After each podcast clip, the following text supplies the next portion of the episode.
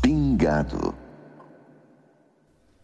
Amigo do Pingado, segunda parte agora. Esse papo tá muito bom. O técnico Davi Pelosini, campeão, atual campeão da LDB, e agora defendendo o título a partir dessa semana. E vamos falar um pouco dessa competição. Para esse ano aí, Davi, esse time vai enfrentar, vai enfrentar um protegido aqui do Belgradão, que é o técnico galego lá no Flamengo, estreia dele na LDB. Vai enfrentar o time de Maringá. Eu sou de Maringá, então você vai enfrentar aí meus conterrâneos. É, vai enfrentar também o basquete cearense agora, que é o time do meu parceiro, Lucas. Você está em casa aqui agora, você está só falando com os parceiros. Tem outras equipes também. O que, que você está sentindo aí dos times que você já enfrentou? É, dá para dar uma, um panorama aí para gente que está pensando, tentando acompanhar melhor o LDB esse ano? Dá, eu, eu acredito que dá, porque tem algumas forças né, do, do, dos últimos anos aí que estão sempre chegando, né? Então, se a gente for ver os últimos dois anos ali, é, teve um ano que foi Paulistano, São José, Franca e Pinheiros, e esse último ano teve três times é, paulistas, né? E o Flamengo em quarto lugar. Então foi Pinheiros, Paulistano, Palmeiras, que essa edição não vai jogar, e o, e o Flamengo em quarto. É, então, esses times, né? Acho que com a saída do, do Palmeiras, o, o São José é o vice-campeão, vice, vice-líder do Paulista Sub-19. É um time extremamente interessante, que eu acho que vai ser bem competitivo também.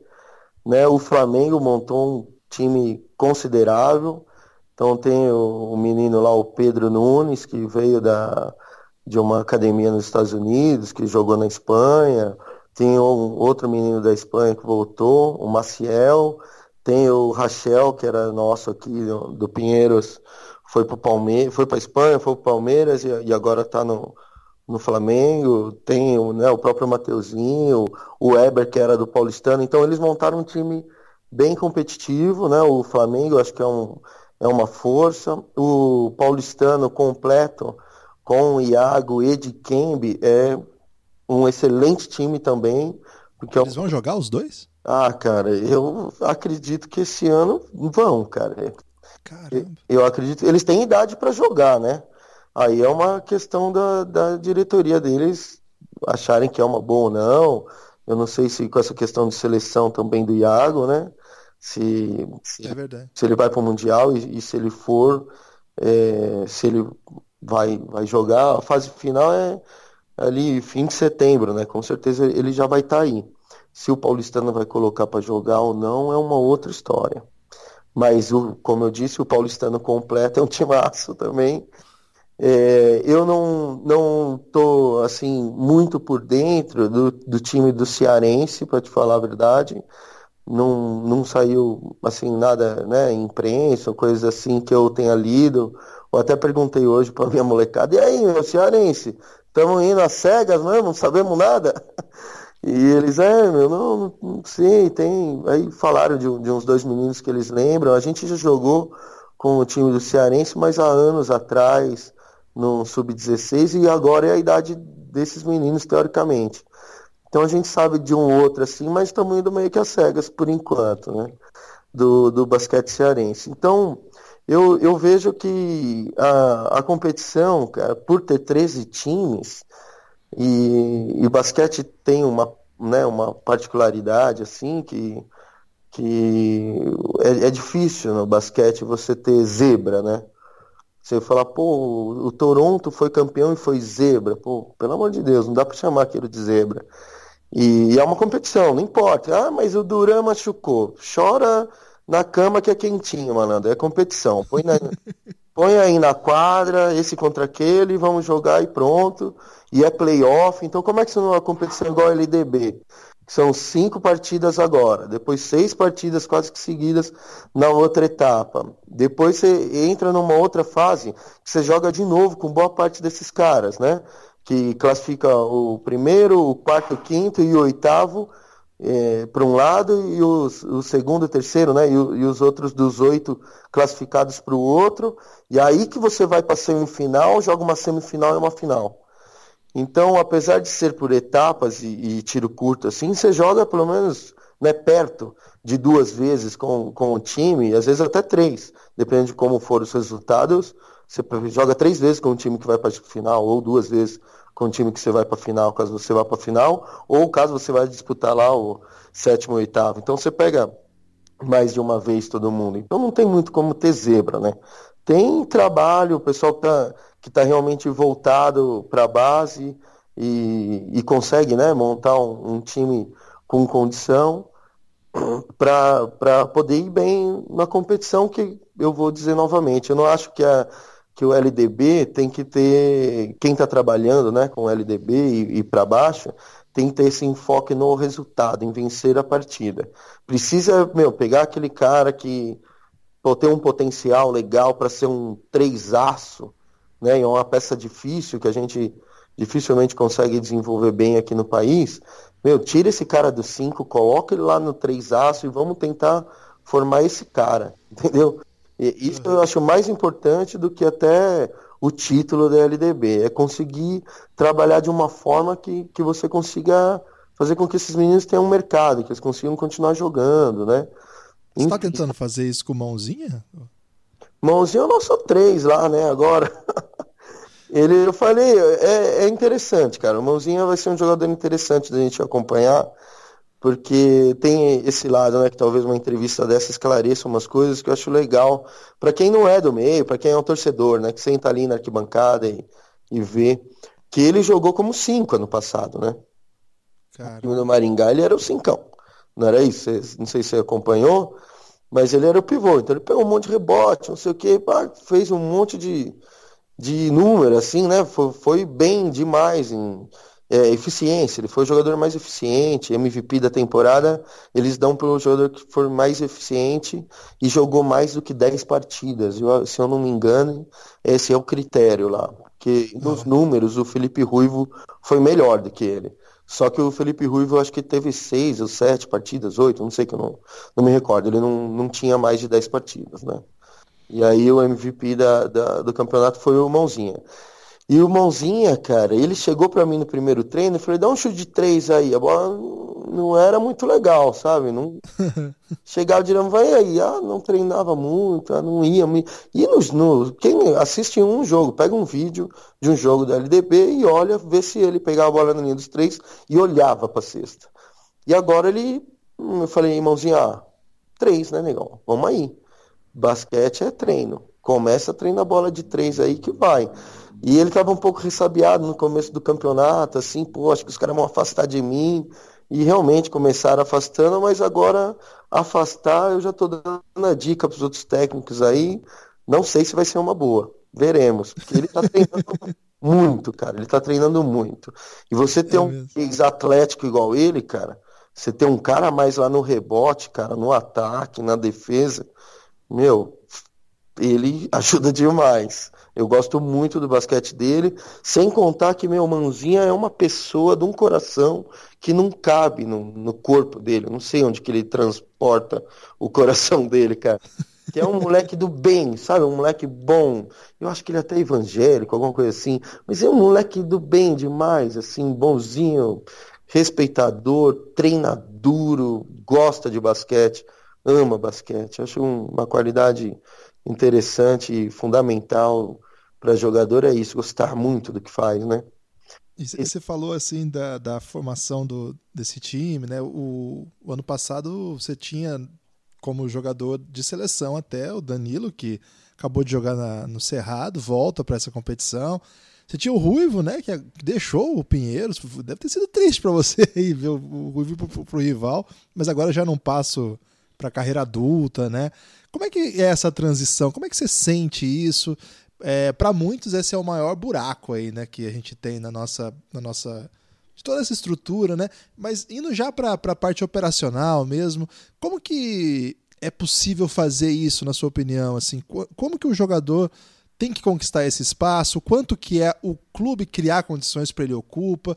Tem alguma equação ou cada caso é um caso? Como é que você pensa essa transição do jogador que está aí no sub-20 e para fazer esse passo? Porque pelo que eu percebo, é, você está muito focado mesmo em entregar um jogador profissional interessante, não? um jogador profissional internacional. Você quer um cara de 2 metros, 3 atlético. Você não quer um cara, um pivô de 2 metros. Isso não cabe mais no basquete de hoje.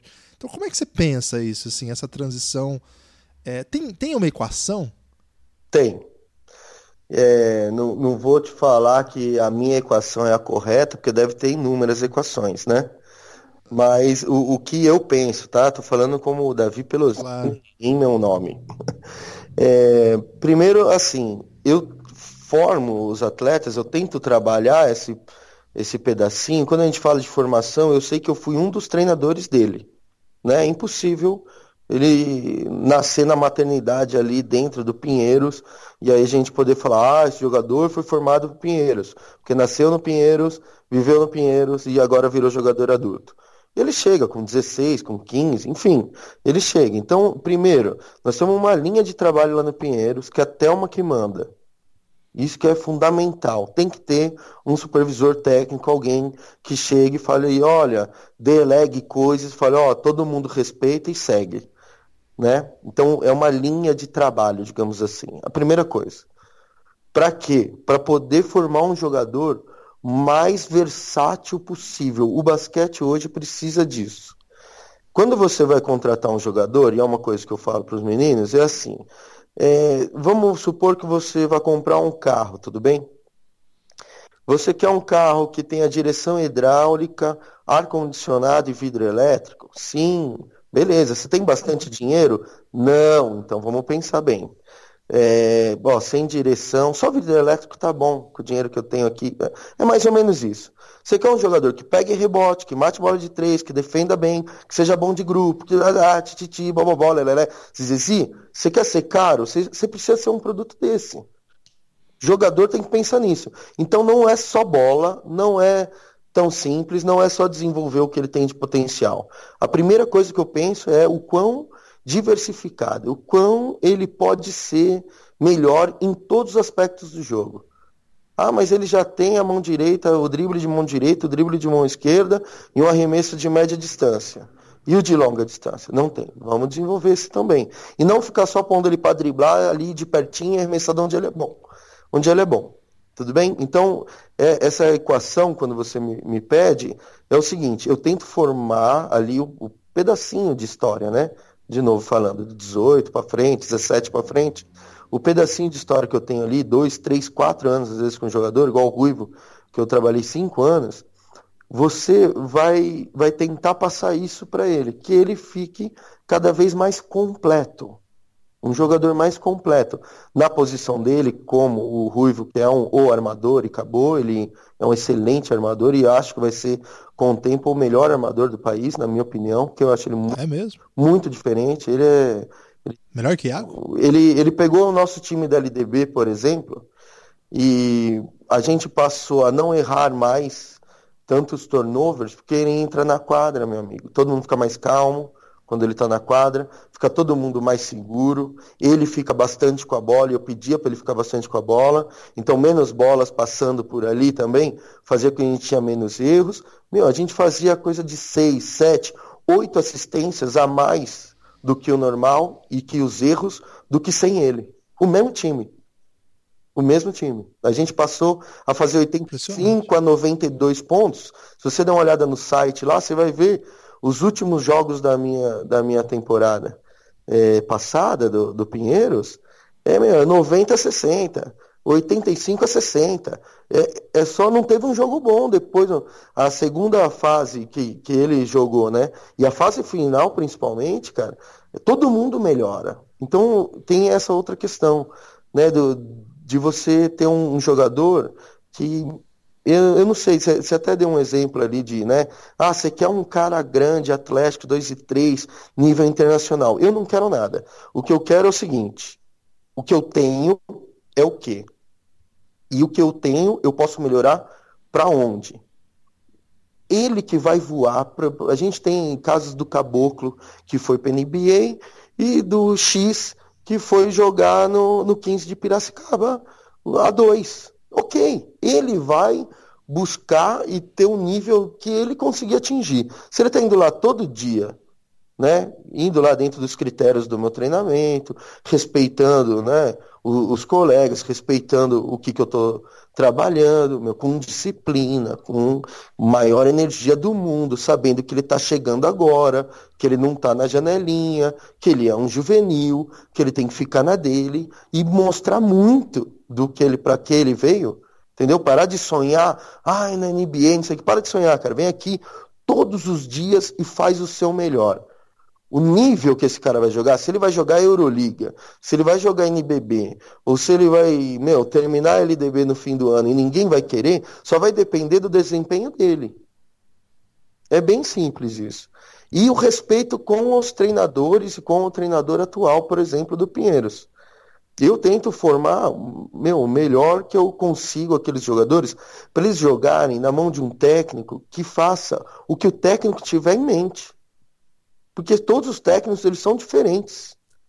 Então, pô, quando chega lá, vamos supor, sai do Pinheiros e vai lá para um, não sei, vamos supor que o Flamengo contratou um jogador meu desse ano da LDB, tudo bem? Ele estourou o Danilo Senna. O Flamengo gostou do Danilo Senna e o Danilo Senna no ano que vem aparece lá no Flamengo. E o Gustavinho falou: olha, tem que fazer troca tripla nessa bola aqui. O Danilo Senna tem que olhar, olhar para ele e falar: pode deixar. Pá, ó, corta, troca tripla, pô, marcar o outro jogador e saber fazer.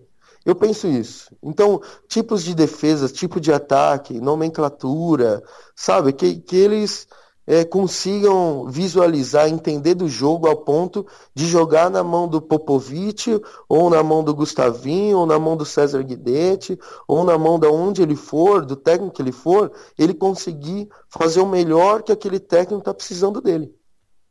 É, é, basicamente a equação é essa.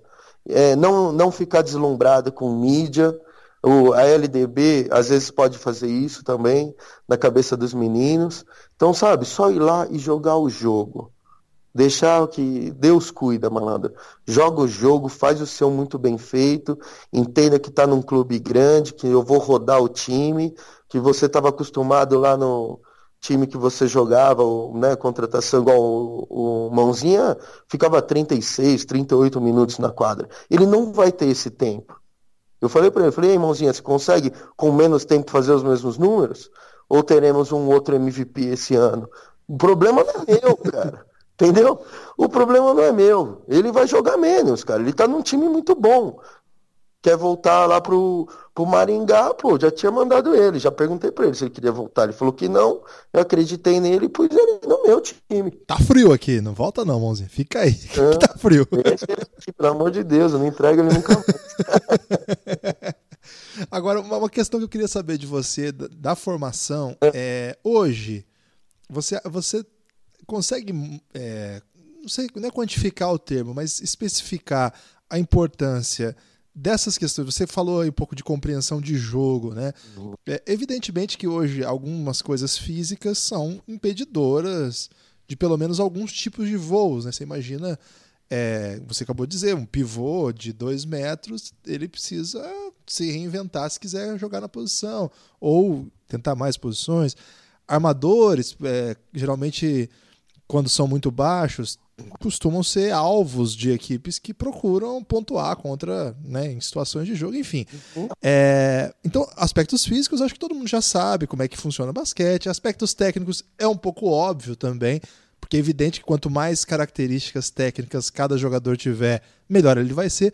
Mas a compreensão de jogo, é, a impressão que eu tenho, queria até ouvir de você isso, é que cada vez mais, pro rumo que o jogo está sendo jogado, é, tem muitas nuances de sistemas, de opções, de como que você vai jogar, como que você vai defender, se você vai trocar, se vai fazer combinação, etc. Tem um monte de combinação. Mas a, per a percepção que eu tenho, eu não sei se isso é. Mas a impressão que dá é que cada vez mais demanda-se dos jogadores uma tomada de decisão mais capaz, assim, que a compreensão do que está acontecendo na quadra tem sido cada vez algo que basicamente não dá para ignorar. A gente não pode ter jogadores estúpidos mais em quadra, porque eles são eles são nocivos para o sistema, tanto ofensivo quanto defensivo. Dá para trabalhar isso? Dá para ensinar alguém a não ser estúpido? É uma pergunta difícil, complexa. Não, essa, mas... não, é uma pergunta ótima e não é complexa. Me explica. vamos lá, vamos lá. É, eu, eu tô de acordo com você, né? O basquete é pra gente inteligente. Só que a gente sabe que tem uns caras que não são tão inteligentes assim que detonam também, né? Pega um monte de rebote, é útil pro time. É, sei lá, faz um monte de bola de três, é útil pro time. Você tem que equilibrar bem isso. Né? Se você tem um time inteligente, ele pode ser um, um, um tipo de jogo um pouco mais elaborado é, eu penso que na base nós devemos pensar qual que é a forma que eu posso jogar que eu mais estimule que ele aprenda leitura de jogo. Que é isso que você está me falando, né? Que, que não pode faltar. E às vezes a gente não encontra muito, mas a leitura de jogo é um dos pilares do meu trabalho lá. Agora, como desenvolver essa leitura de jogo? Se eu engessar no esquema, meu amigo, acabou a leitura de jogo. Se eu chegar para ele e falar, olha, o armador precisa passar a bola ali no lateral, tem que a bola entrar ali, tem que, é o problema, entendeu? E quando não dá? Quando não dá, não tem solução, já era. Porque como é que você vai é, querer criatividade? Quando a gente fala de leitura de jogo, a gente fala de tomar de decisão e criatividade certo? Ele lê onde está o jogador dele e para onde que ele tem que correr para ficar livre. Onde que está o jogador que ele está indo bloquear, por exemplo, fazer um corta-luz, e se ele tem que pular para dentro, ele tem que pular para fora. É...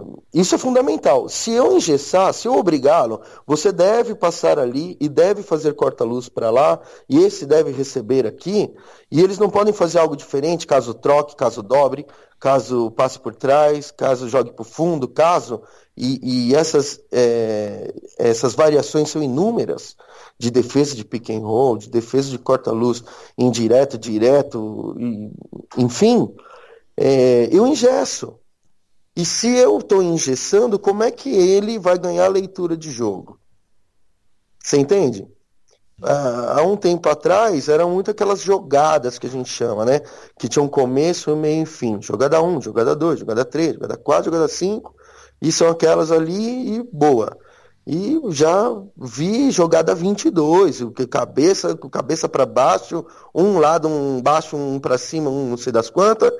Só que normalmente, quando tem muita variação vindo do técnico, tudo bem? Eu bolei a chifre, a chifre lado, a chifre baixo, a chifre é para isso, a chifre lado é para o lateral não sei das quantas, a chifre baixo é para o pivô não sei das quantas. Ótimo. E aí eu também bolo e fico treinando aquilo ali todo dia. A polegar, a polegar lado, a polegar baixo, a cabeça, as shorts, a punha, é, o tênis, a cadarço, não sei o que, para lá. Que hora que nós vamos dar espaço para o jogador ler o que ele tem que fazer e jogar com essa criatividade? Entende? Então, na base, quanto menos esquema e mais liberdade, melhor. Agora, qual é o risco disso como técnico? E eu sou um cara que trabalha assim há no mínimo 16 anos, com sistema de jogo livre. Que o pessoal agora está chamando jogo por conceitos e eu não sou a favor por alguns motivos. Depois, se tiver espaço aqui, eu falo. Mas é, eu jogo sistema de jogo livre porque estimula a criatividade. Então vamos lá, vai ter um corta-luz indireto aqui, ó, dois jogadores sem bola fazendo um corta-luz para o outro, beleza? Beleza, quais são as opções disso aqui? Vamos estudar isso aqui juntos. Ah, o meu jogador pode me seguir, o que eu devo fazer? Isso aqui. Ah, o meu jogador deve, foi, passou por dentro, o que, que eu devo fazer? Fletir. Ah, o meu jogador ficou no corta-luz, o que, que eu faço? Entende? Ah, não tem ninguém. Eu recebi a bola e ainda não driblei. Eu sou um jogador. Eu recebi a bola e pus a bola no chão, driblei. Eu sou um outro jogador, já estou numa outra situação. Eu driblei e parei de driblar. Eu já sou uma terceira situação. O meu jogador defensor tem que ler isso o tempo inteiro. Pegou ainda não driblou, opa, pus ele para driblar, opa, ele parou de driblar. E o meu time inteiro tem que estar tá percebendo isso. Se o meu pivô lá embaixo da cesta não percebeu que o armador parou de bater, ele não cola no pivô dele, o pivô dele dá dois passos e recebe a bola. E o meu trabalho maravilhoso lá, do nosso amigo armador, que, meu, suou a família dele inteira para marcar um contra um do excelente armador adversário, não serviu de nada, porque o cara passou a bola e agora esse outro jogador pode olhar para a cesta, pode driblar, pode passar, pode arremessar, pode escolher o que ele vai fazer, inclusive devolver para aquele armador muito bom e atrapalhar ainda mais a nossa vida. Então é, é possível trabalhar a leitura de jogo é quase o cerne do meu trabalho ofensivamente e principalmente defensivamente, que a gente ouve muito a mídia falar sobre leitura de jogo, fala sobre leitura ofensiva. Muito dificilmente eu vejo um cara, um comentarista, um narrador falar, olha, não teve uma boa leitura defensiva aqui, devia ter ido ali, eu vi vindo para cá e vindo para cá. E Talvez isso seja, sei lá, porque é Brasil, o Brasil gosta de atacar, não sei exatamente qual o problema, mas a leitura de jogo é fundamental e você treinar muito leitura na base e é o que a gente tem que treinar. Fundamento, leitura de jogo e físico, malandro. E musculação, alimentação, musculação, descanso, leitura de jogo e fundamento. Chutar bem, passar bem, defender bem, é, driblar bem, enfim. Olha, é, eu tenho muito para conversar, eu ficaria aqui horas, mas eu preciso encerrar e. Mas eu quero saber por que, que você não, não, não gosta desse jogo por conceito aí, porque senão o pessoal vai ficar bravo que eu não perguntei. Não, eu, eu entendo. Os espanhóis, vários, né? Escolas, digamos assim, que eu não sou muito a favor também dessas escolas, mas é, fala de jogo por conceitos, mas eu acho que todo o jogo, o jogo inteirinho, todo ele é formado por conceitos. Conceito é na ciência, por exemplo, o conceito é que se aplica a qualquer lugar e dá o mesmo resultado. Qual o conceito do sal? O sal você vai salgar a madeira, a madeira vai ficar salgada. Você vai jogar na água, a água vai ficar salgada. Você vai jogar o sal em mim, eu vou ficar mais salgado. Entende? O, o jogo todo é por conceito. Se você quiser jogar naquela jogada lá que eu falei de que o pessoal ainda tem bastante jogada, jogada, né? Com começo, meio e fim. O primeiro movimento, o cara passa a bola, vai, vai ter conceito de jogo. Ele vai fazer um corta-luz para alguém, ele vai ter que usar de conceitos, os defensores vão ter que usar de conceitos para poder fazer a melhor solução. Entende? Independente se ele está jogando por sistemas, se ele está jogando com flash de movimento, movimentos curtos, rápidos, jogo de transição, ou se ele está naquela jogada lá com começo, meio e fim, que demora 20 segundos para eu poder chutar, não interessa. Todos esses movimentos vão depender, se bem jogados, de leitura e conceito. A leitura o que, que é? Você desvencilhar rapidamente aquele conceito de jogo e fazer bem. Então, eu, eu não gosto de chamar, ah, jogo por conceitos. Todos, todos os tipos de jogo vão ser é, constituído por conceitos. Independente se é uma jogada ou se é um sistema, quando tiver um corta-luz indireto, ele vai ter que ler se passou por dentro o defensor ou se seguiu. E se seguiu, a solução é U. O conceito de quando eu sofro um corta-luz e o meu jogador me segue é seguir a corrida e entrar em U, ir para em direção à cesta. Entende? É sempre. Uhum. Toda vez que me seguir, eu peço meu jogador, meu, seguiu o. É um exemplo simples, mas é, é, eu, eu posso enumerar aqui uma lista, porque o, o jogo todo é formado por conceitos, se bem jogado, se não engessado ou outros tipos de nome de jogo, digamos assim. Ó, foi uma aula aqui, Davi. É, queria agradecer você por ter aceitado o nosso convite aí. Gostamos muito, deu dois programas, então imagina. É, conseguimos aprender bastante aqui. Eu posso dizer que aprendi muito, o ouvinte tem certeza que também. E de verdade, quero desejar boa sorte a mais um início de campeonato. Eu sei que o trabalho está sendo feito, né? E defender o título é pesado, tem uma rivalidade forte em São Paulo, tem vários outros times fortes também na competição. E vai ser um campeonato bem legal, é menor dessa vez, né? Um campeonato mais enxuto, mas espero que o nível seja alto também. Valeu aí, brigadão por ter aceitado o nosso convite. Eu que agradeço o espaço, tá? Tô sempre aqui aberto a você e todo mundo que quiser conversar um pouco de basquete. É, todos... Quer passar suas redes sociais aí, para o pessoal seguir? Se gostarem, aí, sei lá, do, lá do, do outro lado do país, hoje em dia, né, com a internet a gente consegue se falar. É, o meu e-mail, pode ser? Eu acho melhor, né? Pode ser, você que, você que manda. É Davi com D, né? David, D-A-V-I-D, E de elefante, e o meu sobrenome, Pelosini. P de pato, com S. P de pato, E, L de lápis, O, S de sapo, I, N de navio, I. Davi, D, né? D-A-V-I-D, E, Pelosini, arroba gmail.com, tudo junto, é o meu e-mail. Me encontrar no Facebook, por exemplo, eu sou Davi Pelosini. No Instagram eu sou Davi Pelosini, todos os Davis com demudo. Eu falo Davi, mas é David, é que a minha mãe me chama de Davi. Então eu tenho essa teoria que as pessoas chamam do nome que a mãe chama essa pessoa, entendeu? E, e por isso que eu até hoje falo Davi Pelosini, as pessoas, mas é com D? É com D mudo, e muitos escrevem só sem o D, mas não é um problema também. É, e um grande abraço, tá? Sobre a questão do atual campeão. Esse campeão foi ano passado, ano passado já tem um tempão. Agora buscar, porque do mesmo jeito que aquele título não vai me facilitar em nada esse ano, ele também não vai me atrapalhar. Então eu deixo para vocês, ah, o atual campeão, o time a ser batido, o time do Davi Pelosini. Eu deixo para vocês esse barulho aí, o meu time tá só a fim de ser feliz, jogar basquete, se divertir e conseguir construir uma carreira bonita no basquete aí. Valeu, Davi. Forte abraço. Valeu, um abraço a todos. Até mais. Pingado.